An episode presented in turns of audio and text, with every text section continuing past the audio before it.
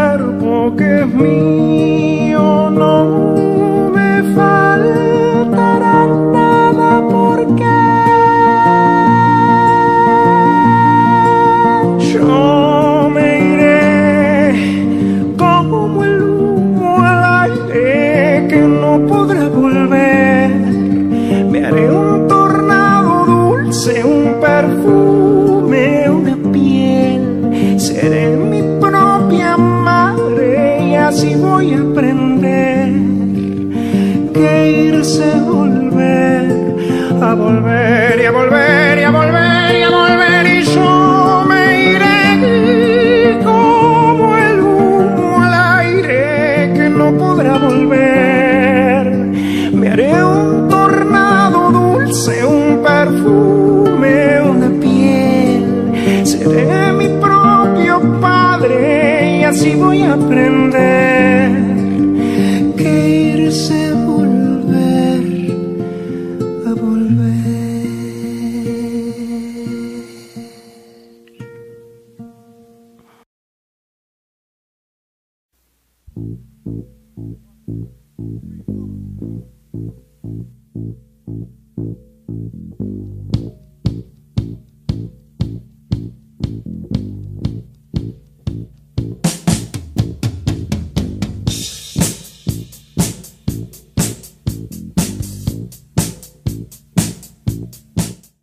Bienvenidas, bienvenido, bienvenidas a esto que es ya el clásico de los lunes en Trilce Radio. En esta octava edición les queremos invitar a una entrevista que nos va a cruzar con una cálida presencia, la presencia de Germán Prosperi, acompañada por Tomás Vaquero. Esta entrevista pensamos puede ayudar a pensar un poco más allá de los automatismos estereotipados de discursos en torno a lo que entendemos por saber. Invita también a pensar lo común en encuentro con la filosofía. Invita también a pensar otros modos de enlace teórico respecto de un tema que resulta en complejidad, con afinidades y disonancias. Orilla también en pensar el compromiso de lo político con la universidad, es decir, cuando la universidad se vuelve un hábito para la reflexión política.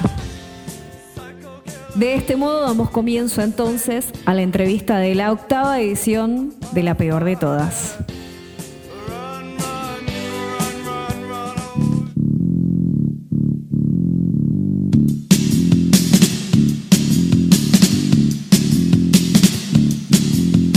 La peor de todas, echándole sombra al conocimiento.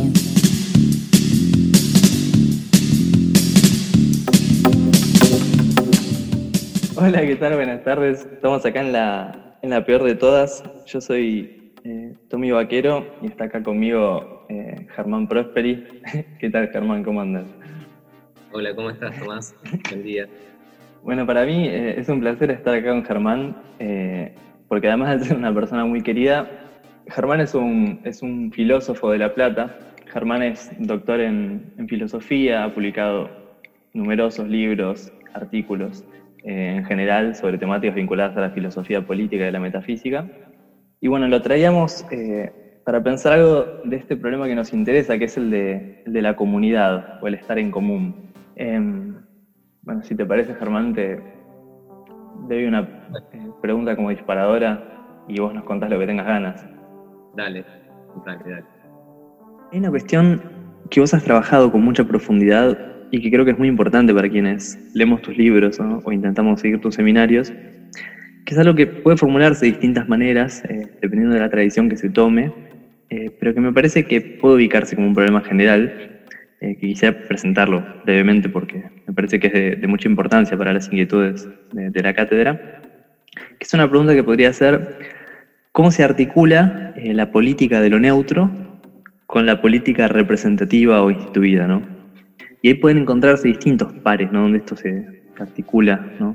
Eh, podría ser eh, la política y lo político, la macropolítica y la micropolítica, lo mayoritario y lo minoritario, eh, etcétera, ¿no? Y quizás como, como polaridad, ¿no? Eh, que más atañe a la cátedra, ¿no? Eh, la diferencia entre los grupos y lo grupal, ¿no? Muchas veces me parece que estos dos polos eh, se presentan como una alternativa excluyente, ¿no? Eh, o bien nos ocupamos de la comunidad instituida, o bien nos ocupamos de lo que se fuga, que no tiene nombre, que rechaza las clasificaciones. Y bueno, vos conocés muy bien estos problemas eh, desde ambos puntos de vista por los cuales has, transitado, ¿no? Entonces, quisieras contarnos algo de, de, cómo pensás vos esta problemática. Eh, bueno, sí, efectivamente, yo en algunos textos, algunos que están, ya están publicados y otros que no, he hecho referencia a lo que sería la filosofía de la comunidad o de lo común o de lo neutro, eh, porque me parece que dentro de la filosofía política contemporánea es un espacio de pensamiento que a mí particularmente me interesa recuperar, pero también eh, recuperar y recuperarlo eh, a través de un diálogo crítico con ese pensamiento. yo diría que hay fundamentalmente dos posiciones teóricas, políticas y filosóficas que a mí me interesan y me interesan porque creo que dan cuenta cada, uno, cada una a su modo de aspectos de la, de la sociedad que nosotros vivimos. Una es esta, esto que podría llamarse filosofía de lo común o de lo neutro, y ahora voy a explicar qué quiero decir con esto. Y la otra, la que otra teoría filosófica que también eh, a mí me interesa singularmente es lo que llamaría política o filosofía del antagonismo. me parece que ambas posiciones teóricas entre las cuales hay una tensión eh, son, por diferentes razones, son interesantes y a mí me parece eh, muy oportuno eh, hacerlas dialogar. Ahora, para que no quede así en términos tan abstractos, si te parece, quisiera mencionar a, dos pensadores como exponentes de cada una de estas, este, teorías filosóficas para explicarte un poco qué es lo que yo opino al respecto. Aparentemente, entre estas dos este, teorías filosóficas, entre estas, dos, estas dos dimensiones a las que vos hacías referencia, pareciera haber una suerte de disyuntiva que si elegimos una tenemos que renunciar a la otra y viceversa. Bueno, yo creo que no, pero quisiera, eh, como te decía, quisiera por ahí explicar un poco más en detalle cada una para ver un poco qué es lo que está en juego y te agradezco por esta por la aclaración que introdujiste vos para que así se, se entienda un poco de por dónde va. Eh, a mí me parece, yo pondría como un ejemplo de lo que denominaría política de lo neutro, a el caso de un filósofo que a mí me interesa mucho, italiano, que es Giorgio Agamben, y pondría como un ejemplo de una teoría, una filosofía política del antagonismo a otro filósofo que también me interesa mucho, que es Ernesto Laclau, que son dos autores muy, muy, muy renombrados. ¿no? ¿Por qué Agamben sería una política de lo neutro? Porque lo explico así de una manera muy breve. En un, texto de 2007, que se llama El Reino y la Gloria, Agamben sostiene la tesis de que el poder en las sociedades occidentales se ha ido constituyendo a partir de dos grandes paradigmas. Un paradigma que es soberano, eh, trascendente, que remite a, la idea del Dios Padre que reina pero no gobierna, de la teología cristiana, y otro paradigma que es inmanente, que es económico, no soberano, y que remite a la idea del, a la figura del hijo que gobierna pero no reina. Bueno, estos dos paradigmas constituirían para Gamben lo que él llama los dos polos de la máquina gubernamental. Es decir, el dispositivo que articula estos dos paradigmas y los hace funcionar este, sincrónicamente. Ahora, además de estos dos polos que constituyen este dispositivo político para Gamben, la, máquina gubernamental y todas las máquinas en general poseen un centro vacío. Esto significa que el poder no tiene un fundamento, que no hay un fundamento, no hay un arjé, no hay un principio. Es decir, que el poder es fundamentalmente anárquico en ese sentido. En ese centro vacío se encuentra, digámoslo así, la vida inoperosa, la vida de la potencia, la vida mesiánica o lo ingobernable, es aquella vida que ese dispositivo bipolar captura y que necesita para funcionar. Entonces, ¿cuál va a ser la propuesta política de Agamben? Bueno, la propuesta política va a consistir en decir que se trata de pensar una política de, esa, de ese ingobernable, de ese elemento, de ese resto que resulta capturado por el dispositivo, pero que al mismo tiempo resulta inasimilable e irreductible a cada uno de los polos. Y en ese sentido es una política de lo neutro, porque justamente ese resto, que sería lo que se fuga siempre, lo que se escapa siempre, pero al mismo tiempo lo que es presupuesto por esa máquina, es, no es ni reductible ni al polo soberano ni al polo económico. Y en ese sentido eh, tiene la estructura del ni-ni, que remite al término latino, al neuter latino, que es ni una cosa ni la otra. Por eso digo, esta sería una forma de pensar la política como una política de lo neutro en ese sentido. Ahora, por el otro lado tenemos otra posición política que sería la de Ernesto Laclau, que es una política del antagonismo. ¿Qué es lo que va a decir Laclau? Que no es posible prescindir del antagonismo porque el antagonismo es constitutivo de lo político, es constitutivo de lo social, es decir, lo político en un, sentido social se instituye de manera antagónica. Y no importa, de diferentes maneras, que se declina de diferentes maneras en el, La famosa oposición peronista es el pueblo y la oligarquía, pero también tenés, eh, bueno, el polo soberano de la máquina de Agamben y el polo económico, cuya traducción moderna sería el Estado y el mercado o neoliberal, o la administración o la gestión neoliberal, ese es un antagonismo. O incluso para no ser tan abstracto, en términos muy concretos, Cristina o Macri. Esa es, una esa es otra declinación de ese antagonismo. Bueno, fíjate la, tensión entre estas dos posiciones.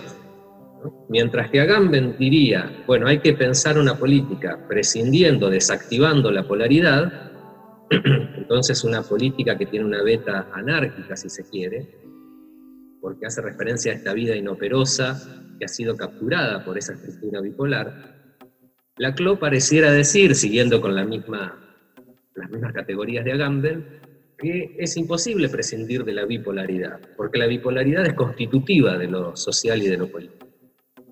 El antagonismo es inevitable. Entonces, a mí lo que me interesa señalar y por qué me interesan estas dos posiciones, porque pareciera ser que estamos como en una situación medio, de, double bind, como decía Gregory Bates. Es decir, una disyuntiva que si optamos por una, tenemos que renunciar necesariamente a la otra. Bueno, yo creo que no. Yo creo que es posible e incluso saludable, te diría, mantener ambas posiciones, mantener, asumir esa contradicción y asumir esa tensión. ¿Por qué? Porque a mí lo que me parece problemático es cuando se intenta pensar la política solo desde una, desde una sola de estas perspectivas. Y ahí es donde, a mi juicio, se caen problemas que son complicados. Eh, por eso me resulta, yo en algún texto decía, bueno, pensar nada más que una comunidad de lo neutro, una comunidad de la vida inoperosa o de la vida mesiánica o como quiera llamarla, es inviable, pero porque tiene razón la que socialmente, y lo vemos en nuestro país, en la región, siempre las relaciones de fuerza se estructuran en términos antagónicos. Entonces, en un punto es verdad que el antagonismo es eh, que no podés prescindir del antagonismo. Ahora, tiene razón Agamben también en que siempre hay un resto, siempre hay un elemento que resiste a esa relación antagónica. Sea, es tan problemático decir que la única política que vale la pena pensar es la de esa vida, la de ese centro vacío, la de esa vida potencial o la de esa vida inoperosa, como es problemático decir, no, lo único que hay es antagonismo. Ambas son reductivas, porque el antagonismo siempre está viéndose asediado por un elemento que se fuga, se fuga siempre, es este terrestre. Eh, entonces me parece que es preciso mantener esa tensión. Eh, y que son tensiones que pareciera ser muy abstracto, pero son tensiones que se juegan todo el tiempo. No sé, pienso en, la relación entre el feminismo y el, peronismo, siempre están están jugando estas dos dimensiones. Yo creo que, para decir lo último, y pues, en todo caso para pasar a otra, a otra pregunta, pero a mí me parece que la relación que existe, la manera de salvar, digámoslo así, esta aparente contradicción, es eh, confinando a cada posición a un orden determinado, a un orden diferente creo que ambas posiciones están hablando de lo mismo, pero desde registros distintos. Eh, yo creo que ahí se podría hacer la siguiente analogía, que puede parecer media disparatada, pero yo creo que no, y que es, eh, me parece que la relación entre el antagonismo y esta dimensión neutra eh, sería, es, similar a la relación que existe entre la física clásica y la física cuántica. ¿no? que son como dos dimensiones que conviven, la física, en la física clásica, es decir, en el nivel de los cuerpos en el que nos movemos nosotros, funcionan ciertas leyes, este, incluso las leyes de Newton, algunas de ellas, y que explican con bastante éxito el comportamiento de los cuerpos. Pero sin embargo, cuando vamos a un plano subatómico, microscópico, microfísico, las cosas funcionan de otra manera se dan fenómenos como el entrelazamiento, la superposición, es decir, un montón de cuestiones que en un nivel clásico no sucede. Pero lo extraño y lo curioso es que ese nivel microscópico mejor dicho, que los cuerpos del nivel clásico están compuestos por ese nivel microscópico, es decir, conviven esos dos planos, pero parecieran obedecer a leyes diferentes. Yo creo que se puede pensar de una manera similar esta relación entre estas dos teorías, digamos. El antagonismo sería como la física clásica y esta, esta dimensión neutra sería como la física cuántica. Porque evidentemente el ser, creo yo, en términos ontológicos, es anárquico. No hay un fundamento y más bien es una proliferación diferencial que, prolifera por multiplicidades. Es un caos de multiplicidades, medio de lesiano. Ahora, cuando pasamos a un nivel clásico, esa, esa multiplicidad se estructura en términos bipolares, antagónicos. Ambas cosas coexisten y a mí me parece saludable que así sea. Yo creo que hay que asumir esa contradicción y esa tensión. Lo que me parece problemático es intentar pensar la política solo a partir de una dimensión, excluyendo la otra. Por ejemplo, lo que hace Agamben. Y por eso siempre la comunidad y Agamben va a ser una comunidad que viene, nunca va a ser una comunidad que hay, aunque por supuesto acá estoy, eh, Agamben diría, bueno, que viene no hace referencia a un futuro, sino es algo que acontece en es algo en curso, lo mismo que el mesianismo, no es un. Pero yo creo que de todas maneras, más allá de esta aclaración cautelosa de Agamben, eh, creo que efectivamente hay una suerte de inviabilidad de que eso se concretice en términos, eh, digamos, que le mejore la vida a la gente, que finalmente es uno de los objetivos de la política, ¿no? Estoy totalmente de acuerdo. Hace un ratito hacías referencia ¿no? a, a uno, que el que creo que es tu segundo libro, ¿no? Sobre, sobre Hegel, cuando vos decís, enunciás que no es posible algo así como una comunidad de lo neutro, ¿no? Siendo con, con la idea que presentás, en sí mismo parecería una especie de contradicción, ¿no? Porque sería un término tomado de una filosofía que se piensa a partir del antagonismo y otro término de una filosofía que se, se quiere intenta pensar eh, lo común, ¿no? Sería como una especie de confusión entre esos dos niveles, como por eso no sería posible, ¿no? Algo. Pero quería preguntar. Eh, te, aclaro esta cosita. En, en, ese texto yo justamente intentaba plantear la necesidad de mantener esa, esa tensión eh, y para eso recurría a algunas figuras de la literatura o de, bueno, incluso del cine, que me, da, me, parecía a mí que daban cuenta de esa, precisamente de esa, esa tensión entre estas dos posiciones.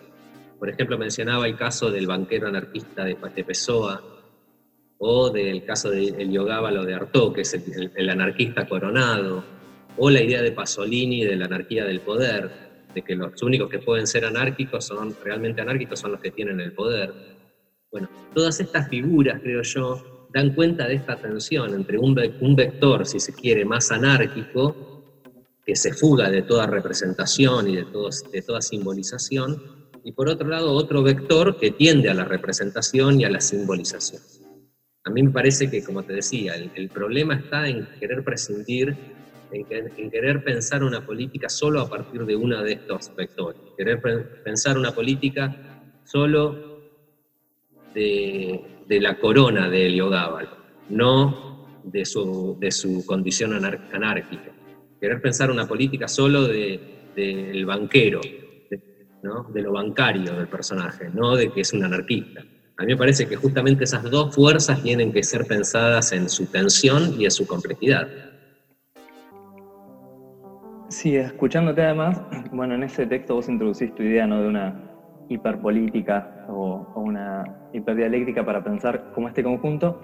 Y lo decía porque cuando vos eh, decís ¿no? que habría que sostener estas dos posiciones, es interesante ¿no? que, que si se sostienen esas dos posiciones, pero se lo hace de modo alternativo, ¿no? Eh, se podría caer también, que vos has escrito una crítica, una actitud que ha tenido Agamben también, eh, al rehusarse al otorgamiento de derechos de ciudadanía a, una población migrante que así hubiera accedido a determinados derechos. Es decir, desde una posición de lo neutro, eh, si se la sostiene hasta sus últimas consecuencias, no es posible participar de ningún tipo de cuestión ligada a la política representativa.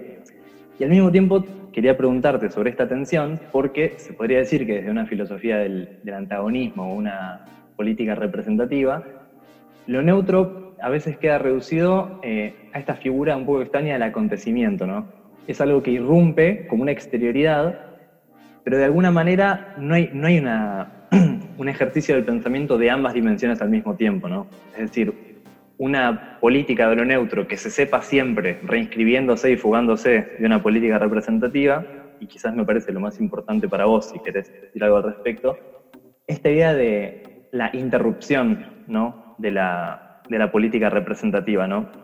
Es decir, ¿cómo se puede hacer para que, mismo desde la política representativa, lo neutro no aparezca como una interrupción eh, anárquica, inesperada, eh, como el mayo del 68, ¿no? Sino que sea esta especie de dinámica permanente, ¿no? como vos decías con la energía de la física cuántica, algo que nos constituye constantemente, ¿no? como en una cierta transversalidad. ¿Cómo pensás vos esta? Sí, es, muy buena esa pregunta. y es muy compleja al mismo tiempo, porque también soy consciente que una cosa es enunciarlo por ahí, en un, en un plano más teórico, y después, bueno, pero en lo concreto, ¿Cómo conviven estas, cómo coexisten estos dos vectores, si se quiere, estas dos fuerzas? Bueno, ahí hay un montón de negociados, de, negociaciones en el buen sentido, que son muy complejas. Em, digamos, a mí me parece, voy medio como tomando algunas cosas de las que decías, eh, sí, en, la, en, ese texto yo recurrí a la noción de hiperpolítica, que en realidad la tomo de Merleau-Ponty, me interesaba porque Merleau-Ponty en un momento habla de una hiper, eh, hiperpolítica y hiperdialéctica, para distinguirla de la dialéctica hegeliana. Pero después también es el, prefijo hiper no deja de ser mm, problemático porque hace referencia a algo que está como por encima. Y no es la idea. A mí lo que me interesaba era pensar una dialéctica, digamos, creo que la dialéctica fundamental no está, no es la dialéctica del antagonismo entre los polos del antagonismo. No es la dialéctica entre los polos de la máquina gubernamental, para decirlo en los términos de Agamben, sino la dialéctica que se juega entre los polos por un lado y ese centro vacío por el otro, es decir, entre el, resto que se fuga y la relación bipolar por el otro. Esa, a esa dialéctica es la que yo intentaba llamar ahí hiper, hiperpolítica, pero quizás sería más adecuado algún otro término, como puede ser o, hiperdialéctica, como puede ser, no sé, una paradialéctica, porque no es que esté por encima, es simplemente que no es la misma dialéctica. Y después, eh, eh, ¿qué otra cosa que me habías preguntado que se me fue? No, eh, sobre todo desde el punto de vista de la política representativa, ¿no? Si vos pensás que esta coexistencia se puede pensar de un modo que no sea la de la interrupción ingobernable, sino como un atravesamiento transversal. Sí, sí, sí. Eh, claro, vos mencionabas lo del acontecimiento. Bueno, en efecto, yo creo que parte de la filosofía contemporánea, eh, desde Deleuze al mismo Badiou, eh, ha pensado este elemento, esta suerte de recto inasimilable, lo ha, pensado a partir de la, la, noción de acontecimiento, justamente, como vos decías. Es aquello que irrumpe y que bueno, desarticula un, orden determinado, un orden dado, rompe la estructura de una, de una situación y plantea un quiebre. Eh, bueno, tal vez no sé si se pueda, yo creo que me parece que es algo saludable que también sea así. Quizás está en la misma esencia del acontecimiento ser intempestivo, funcionar de esa manera, como, como sacudones. Lo que me parece importante, y volviendo a, ponerlo en relación con lo que hablábamos antes, es, y con lo cual yo no estoy de acuerdo, es una suerte de romanticismo del acontecimiento. Porque está bueno esos momentos de disrupción, de ruptura, pero a mí me parece que el, el, aspecto fundamental es, bueno, ¿qué hacemos con eso? Lo que Badiou en algún momento llamará la fidelidad al acontecimiento. Bueno, a mí me da la sensación de que ahí es donde entra en juego la organización. Es una organización política y es una organización, es una suerte de, intento de simbolización de esa ruptura.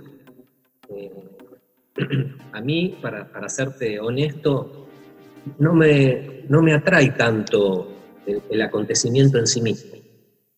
Me parece fantástico y súper Me parece que es justamente aquello que es fundamental, quiero decir, pero no me atrae a la hora de pensarlo. Me parece que es algo que rompe un orden eh, y lo que sí me interesa más pensar es lo que sucede después del acontecimiento, digamos, porque eh, quiero decir, no tanto mayo del 68, sino junio, julio, agosto, porque ahí, ahí es donde se juega, bueno, cuáles son las consecuencias del acontecimiento, qué hacemos para que ese acontecimiento no se apague, para que no sea meramente una irrupción, ¿no? Esto que vos decís, una interrupción. Bueno, para que eso continúe generando efectos, que no se disuelva en la nada, yo creo que es necesario organizarse. Es necesario organizarse políticamente. Eh, y, bueno, es esta idea también un poco del militante, de, de ¿no? Llevar el acontecimiento o, transmitir esa verdad del acontecimiento a diferentes lugares. Pero yo creo que ahí la organización política es, es clave, es clave. Es clave que, esos, esos movimientos de ruptura encuentren algún tipo de, de representación y de simbolización para poder eh, después obtener eh, efectos muy concretos con la conciencia también y con la cautela de que esa simbolización y esa representación es siempre insuficiente, por definición. Siempre hay algo en el acontecimiento que es del orden de lo no simbolizable, de lo no representativo. Eh, y, está muy bien porque permite que, nos, permite que esa situación y ese orden no se cierre sobre sí.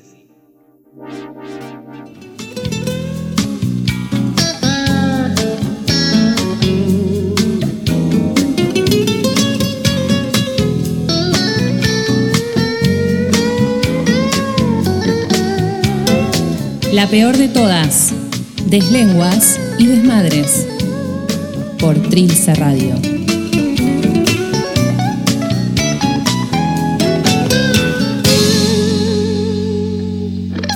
Volar, lo que se dice volar. Volar, volar, volar, no vuelo volar, lo que se dice volar. Volar, volar, volar, no puedo. Pero desde que cambié el palacio por el callejón, desde que rompí todas las hojas del guion, si quieres buscarme, mira para el cielo. Pero desde que me dejé el bolso en la estación y le pegué fuego a la tele del salón, te prometo hermano que mis suelas no tocan el suelo. Solté todo lo que tenía y fui feliz. Solté las riendas y dejé pasar. No me ata nada aquí, no hay nada que guardar. Así que cojo impulso y a volar. Lo que se dice volar. Volar, volar, volar. No vuelo. Volar. Lo que se dice volar, volar volar, volar, volar, no puedo. Pero desde que tiré las llaves ya no quiero entrar. Desde que quemé las naves y aprendí a nadar. Si quieres buscarme, mira para el cielo. Pero es de que olvidé el teléfono en un bar desde que no tengo nada parecido a un plan. Te prometo, hermano, que mis suelas no tocan el suelo. Solo te todo lo que tenía y fui feliz. Solté la rienda y dejé pasar no me ata nada aquí, no hay nada que guardar. Así que cojo impulso y a volar, a volar. Lo que se dice volar, volar, volar.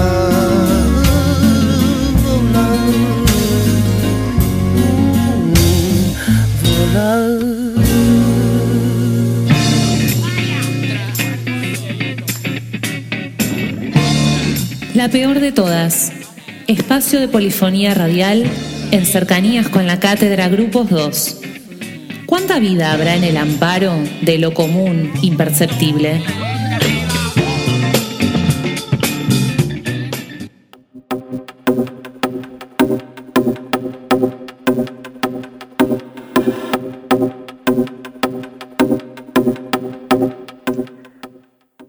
Siguiendo con, otra pregunta para que se anuda ¿no? con lo que venimos pensando, eh, quizás me parece que esta, estos dos polos ¿no? o estas dos maneras de pensar la política también se, se reeditan, a mi entender, ¿no? en lo que podríamos llamar como la vida yoica, ¿no? en esta tensión que al menos en el espacio de la cátedra se intenta pensar entre la idea de, de una subjetividad o la misma idea, ¿no? pero a través de una denuncia, si se quiere, de lo neutro, que sería la idea de sujeción, es decir, la subjetividad pensada como una cierta eh, trampa de lo representativo sobre la vida individual. Y me parece que acá se juega nuevamente esta, esta polaridad, ¿no? que sería, eh, por un lado, la vida individual, yoica, de la identidad y la vida personal, y por otra parte, la idea de una fuga, de algo impersonal, eh, de algo que antiguamente se llamaría inspiración o genio, eh, que es una vida que intenta denunciar como sujeción esa vida que llamaríamos subjetividad. Y me parece que aquí otra vez sucede algo que, que parecería ser una reedición de este problema como una escala más pequeña, un nivel menor, ¿no? Parecería ser una alternativa excluyente eh, entre una u otra parte y podríamos caer en esa trampa, ¿no? De, de azotarnos cada vez que decimos yo, ¿no? de dejar de decir yo. Y me parece que podemos acercar esta idea de, de Deleuze y Guattari, ¿no? Mil mesetas, según la cual eh, la cuestión no es dejar de decir yo, sino que no tenga más importancia decirlo o, no decirlo, ¿no? ¿Cómo pensás vos esta articulación entre estos dos polos a este nivel de la vida individual? Eh, sí, es una observación muy, muy atinada, me parece porque efectivamente pareciera darse una atención similar a, nivel individual, esta, este, esta tensión entre estos dos vectores eh, que se dan a nivel social. yo creo que efectivamente es, eh, es así. Me parece que también a nivel individual eh, existen estos dos, como estos dos aspectos de lo que, nosotros, de lo que somos, ¿no? cada uno de nosotros, y que tiene que ver, por un lado, con, con esta identidad más personal, que sería el yo, eh, y por otro lado, con un aspecto que también la filosofía contemporánea ha teorizado bastante al respecto, y que es este, este aspecto impersonal. Eh, pienso sobre todo en, los, bueno, el texto de Roberto Espósito, pero eh, ya es, digamos, una constante prácticamente desde el siglo XIX, donde hay como toda una reacción a la idea del sujeto cartesiano, entendido como un yo sustancial. Pero siempre apareciera esta, esta misma tensión entre un, un, elemento que puede simbolizarse que puede ser del orden de lo, de lo representativo, que sería el yo, y por otro lado otro, otra dimensión que sería irreductible a ese nivel representativo. Esto ha sido, bueno, no solamente propio de la filosofía contemporánea, sino que es una constante prácticamente desde, la filosofía de la antigüedad hasta la modernidad. Es esto que vos mencionabas con la inspiración. Siempre los seres humanos han nombrado de diferentes maneras esta dimensión que es irreductible, es una suerte de otro respecto al yo, eh, ya sea musas, dioses, ángeles, eh, espíritus, demonios, tanto la idea del daimon del paganismo griego, que no necesariamente tenía un sentido negativo, como la idea del demonio más cristiano, es decir, la idea del genius, los latinos, bueno, hay un montón de, de entidades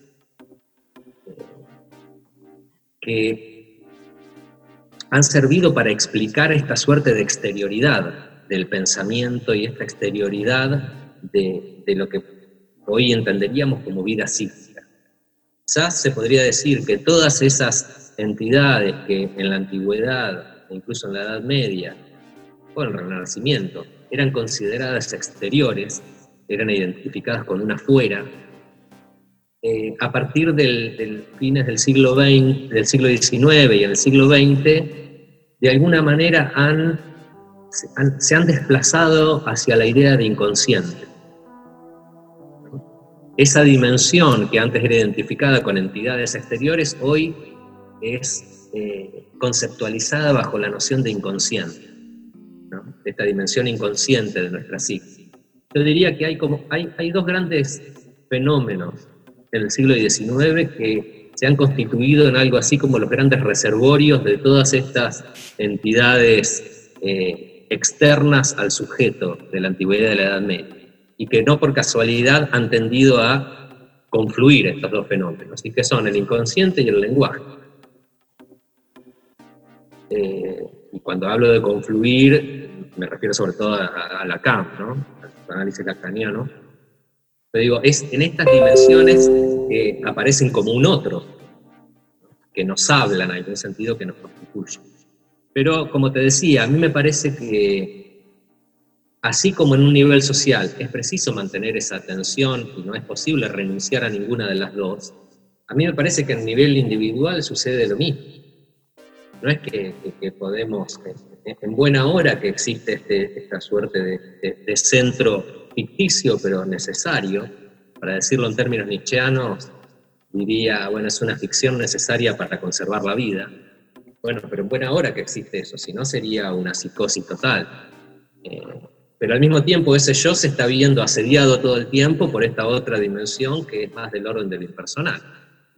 Y esto, como te decía, es una constante. Por ejemplo, pienso en Nietzsche, en el famoso parágrafo, creo que es el 17 de Más allá del bien y del mal, donde Nietzsche dice, bueno, un pensamiento viene cuando él quiere, no cuando yo quiero.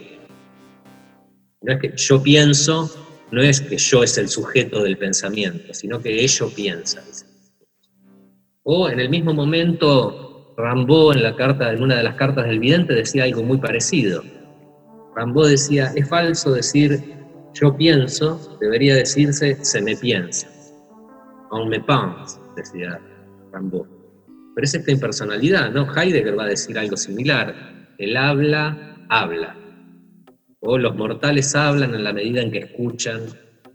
Siempre hay como una pasividad eh, y que da cuenta de eso. Idea que aparece en Blanchot o en el textito, en el ensayo de Foucault, que le dedica Foucault a Blanchot, que se llama precisamente el pensamiento de la fuera. Bueno, esta idea de la fuera del pensamiento, me parece que no es un, bueno, algo que resulta, bueno, qué loco, ¿no? No, no, sino que hace, hace referencia a una experiencia muy concreta, que es lo que sentimos cuando quienes escribimos y nos dedicamos a escribir, es esa experiencia, incluso cuando hablamos, cuando pensamos, cuando amamos. Es más, diría que las cosas que más valen la pena vienen de ese lugar eh, que no tiene que ver con nuestra forma personal. Ahora, esa dimensión se actualiza siempre en una forma personal. por ejemplo, me acuerdo ahora, los, los averroístas tenían una idea muy, muy hermosa, discúlpame que me vaya un poco de tema, pero... No, por favor. Eh, pero, pero que tiene que ver con lo que estamos hablando. Los averroístas tenían esta idea eh, y que le habían, bueno, le había sugerido Averroes, el, el gran comentador, a partir de una exégesis muy original de, unos oscuros pasajes aristotélicos, pero tenían esta idea entonces de que el pensamiento era exterior al sujeto. El pensamiento, los pensamientos pertenecen a un intelecto eh, material y existen en su forma potencial en ese intelecto que es exterior a cada uno, a cada individuo singular, y que tiene que ver más con una inteligencia cósmica eh, y que es una suerte de medio que alberga todos los posibles pensamientos y que es común a todos los seres humanos. Es una hermosa idea. Ahora, ¿qué es pensar entonces para, para los averroístas? Y pensar no es otra cosa que actualizar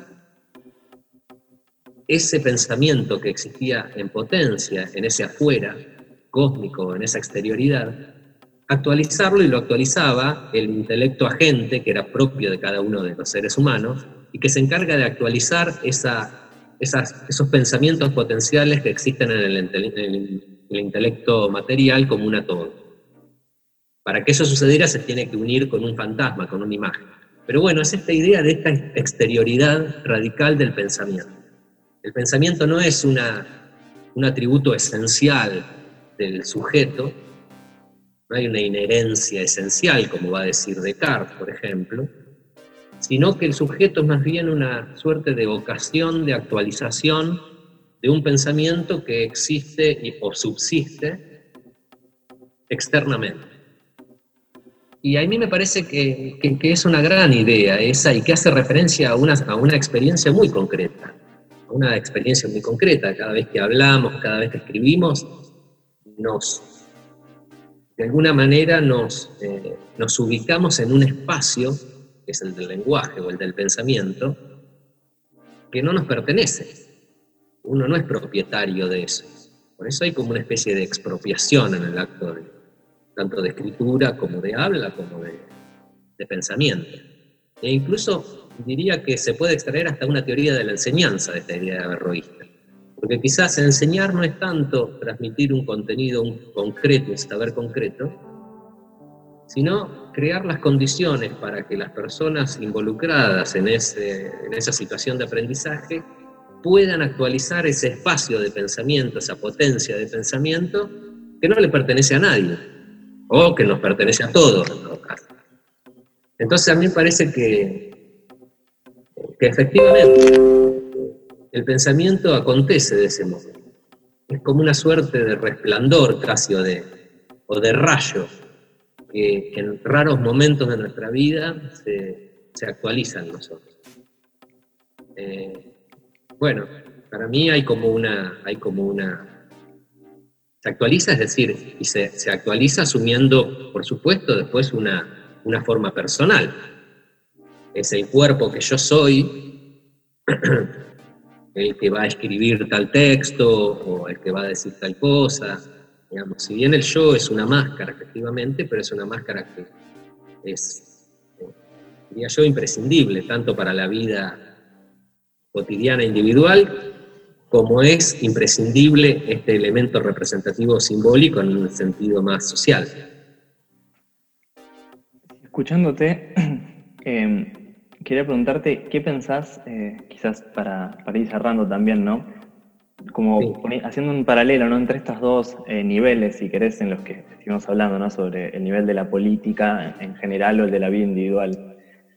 Me parece que en la vida individual hay una cosa que quizás es más clara, ¿no? Que quizás, siguiendo el recorrido que vos mismo trazabas, ¿no? Podríamos ubicarnos el, demonio eh, de Sócrates al que él decidía conscientemente ¿no? encomendarle parte de su vida para eh, entregarse a la escritura. ¿no? Y luego, quizás en la modernidad, un momento de una vida eh, demasiado centrada en el individuo, ¿no? demasiado centrada en el individuo que llegará, si se quiere, a, hasta Freud, viviendo ese afuera como una suerte de intrusión. ¿no? Es como si la historia se contara al revés, en vez de ser Sócrates pidiéndole al demonio que lo posea, nos encontramos con un Freud que es un yo que se vive asediado por un inconsciente que vive como una intrusión, ¿no? Como algo a lo que no puede apelar orgánicamente, si quiere, ¿no? Claro. Y quizás me parecía ¿no? que al nivel de la política eh, sucede algo de, de, este orden, ¿no? Como de la exterioridad. Como si desde el punto de vista de la política representativa el acontecimiento fuera una suerte de intrusión y que quizás en la vida individual es más clara esta idea de, de dedicarle a ese afuera eh, la propia vida, ¿no? Intentar eh, transitar por esa vida que no nos pertenece. Quizás como decía Bartes, eh, con esta idea de sabiendo que el yo no es algo sobre lo cual hay una intrusión del inconsciente, sino que es algo a lo cual hay que hacerle trampas, porque no lo podemos evitar, pero sabemos que necesitamos desde afuera, ¿no? No sé qué pensar de esta diferencia. Sí, sí, sí, efectivamente. Yo estoy, estoy de acuerdo con esto que decís. Eh, incluso con esta lectura que haces del, del, daimon socrático al inconsciente freudiano, me parece que es muy, es muy apropiado, es una tesis interesante. Eh, pero sí, efectivamente, se trata de esta, esta idea de que uno no puede partir o, pretender una suerte de política del inconsciente, te diría, exclusivamente. Eh, porque además siempre como siempre las relaciones de fuerza se dan eh, no solo en estos términos más en términos de no neutro, sino precisamente entre esta, entre esta tensión a la que hacíamos referencia, siempre expresadas también en un, en un nivel simbólico y representativo. Entonces me parece que efectivamente hay que, eh, no hay que renunciar a esa, a esa, dimensión simbólica o representativa, pero hay que eh, digamos, volverse permeable, yo creo que volverse permeable al, al, acontecimiento, o volverse permeable a este, a este elemento que nos excede, tanto a nivel individual como a nivel social. Eh, yo creo que hay, hay una suerte, el pensamiento es una cuestión no solamente afectiva, creo yo, sino que tiene que ver con una cierta sensibilidad, volverse sensible a las ideas que están por ahí. Eh, bueno, la otra vez escuchaba a Charlie, a Charlie García, que decía, no me acuerdo si era una entrevista con Fantino, no sé, pero decía Charlie, bueno, en realidad yo no hago la música, ya, la música está ahí ya, lo que yo hago es tomar esas cosas y darle una cierta forma y demás. Bueno, es un poco esa idea de esta exterioridad. A la que hacíamos referencia. Eh, y después respecto al poder, también eh, a estas relaciones de fuerza, bueno, yo ahí soy bastante Foucaultiano en ese sentido. Eh, que decirse Foucaultiano ahora es prácticamente casi como decir, bueno, mi concepción del poder es de sentido común. eh, y está muy bien, por otro lado. Pero con, con esto de sentido común, con, al decir que soy Foucaultiano, me refiero a que, bueno, esta idea de que en un punto no hay una fuera del poder, sino que las luchas se dan al interior de un espacio de relaciones de fuerza. Y ahí, bueno, justamente ahí se ve un poco la apuesta de Agamben y también la, reticencia que a mí me provoca y los problemas que yo veo en Agamben. Porque Agamben, por ejemplo, una de las críticas que le va a hacer a Foucault es decir, esto está en el uso de los cuerpos. Bueno, Foucault no ha logrado ver una zona de la ética sustraída a las relaciones estratégicas, a las relaciones de poder, etcétera, etcétera. Es como si Agamben estuviera diciendo, bueno, hay una zona de la ética que es externa a las relaciones de poder. No es que Foucault no lo ha visto, Foucault no lo ha considerado posible eh, a eso. Eh, ahora, yo celebro ese, esa observación de Agamben, porque me parece que está bueno, a veces interiorizamos mucho ciertas ideas y ya son como sentido común, y está bueno que venga alguien y diga, no, ¿por qué hay que tomarse esto? Hay que tomárselo y hay que darlo por sentado. Entonces celebro ese gesto, pero no estoy de acuerdo con lo que dice igual pero celebro el gesto. Me pasa algo parecido con el realismo especulativo, porque me parece que es, es, ese gesto es el gesto filosófico, es el espíritu propiamente filosófico, pero tampoco estoy de acuerdo con lo que dice. Pero desde el, el, el, el gesto me parece sumamente valioso. Pero bueno, me, me fui de tema. Te digo una, una, última cosa, ya que hice referencia a Foucault, que justamente si uno piensa que, y pensando desde un punto de vista más político y social y en relación a Foucault, que a mí me da la sensación que a veces ciertas posiciones más vinculadas al neoliberalismo o al liberalismo y a incluso posiciones más libertarias, es como que de algún modo parecieran como tomar como punto de partida la idea de sujeto libre. Ahora, por supuesto que los teóricos neoliberales o libertarios, al menos los más lúcidos, reconocen que hay condicionamientos materiales, condicionamientos culturales, sociales, y que hay muchas desigualdades. Pero después la verdad que en lo concreto eh, no les importa, no es un tema relevante. Eh, pareciera ser que, bueno, se parte de un sujeto libre, deseante, que puede experimentar y que exige libertad para decidir sobre su deseo y demás, pero es como, como si se quedase en la sombra, como si se dejase en las sombras todo el proceso que ha constituido ese sujeto para que pueda eh, considerarse un sujeto libre. Entonces, a mí me parece que ese punto no, no es menor, pero bueno, a mí lo que me interesa es que hay un punto, hay, un paso previo a eso, al menos la política tal como a mí me interesa pensar, pensarla, y es que las grandes mayorías puedan acceder a esa situación de experimentar con su deseo y, vivir en una sociedad, eh, bueno, libre. Bueno, ¿cómo va a ser emprendedor de sí mismo? ¿Cómo va a experimentar con su deseo una persona que está pensando qué va a comer? Entonces, no se puede desconocer toda esa, eh, ese paso previo. Y la verdad que en nuestro país, quienes se han ocupado de esa dimensión previa, eh, no han sido los neoliberales, sino que ha sido el peronismo. El peronismo es el que se ha ocupado de ese, de, bueno, tratar de garantizar que los sectores más excluidos, más vulnerables, puedan acercarse un poco a la situación de aquellos que exigen experimentar con su deseo. Bueno, eso quería decir. No, te agradezco mucho, Germán, que hayas estado con, nosotros hoy. Eh, y gracias por participar de la, de la red la verdad. Un placer charlar con vos. Eh, bueno, no, te agradezco a vos, Tomás, muchísimo.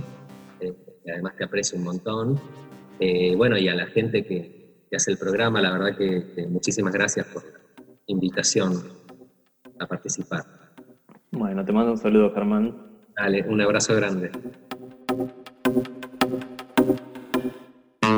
you.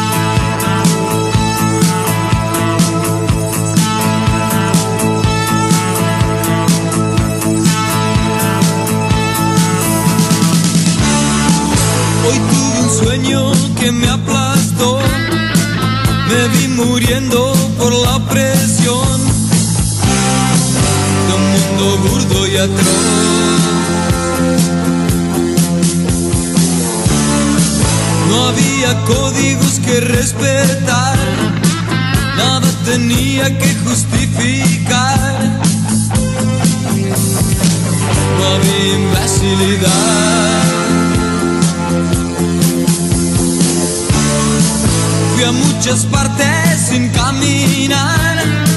Sentí mi cuerpo resucitar. Todo era muy musical. Te volví una sombra. Muy pronto eran diez. Se me venían encima. Y yo me tropecé.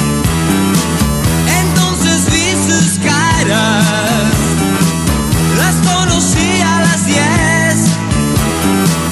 estaban sentenciando, querían un porqué.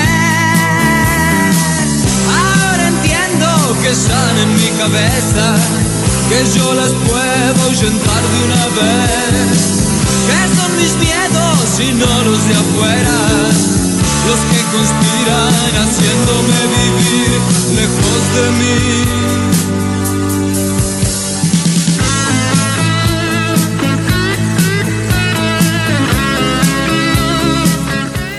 de venir a Ceres, Sebastián Salmón.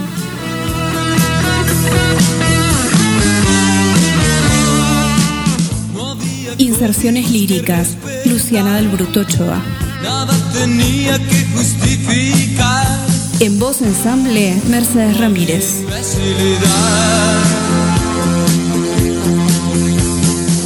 Musicales y ediciones, Fabio Lacoya. Sentí mi cuerpo resucitar. Todo era muy musical. De golpe vi una sombra. Muy pronto eran diez. Curadurías, en manos de Gisela Candas, Mercedes Ramírez, Sebastián Salmún, Fernando Estivala, Agustina Taruquio y Luz Barassi. Finalizar esta octava edición de La Peor de Todas, queremos brindar nuestra gratitud hacia Germán Prosperi por el espacio brindado y volver a recordar que a veces son columnas, a veces son entrevistas. En esta que es la peor de todas, una apuesta a escuchar aquello que aúlla ante tanto barullo, aquello que arrulla en el barullo. Esto fue La Peor de Todas. Les esperamos el próximo lunes a las 21 por Trilce Radio.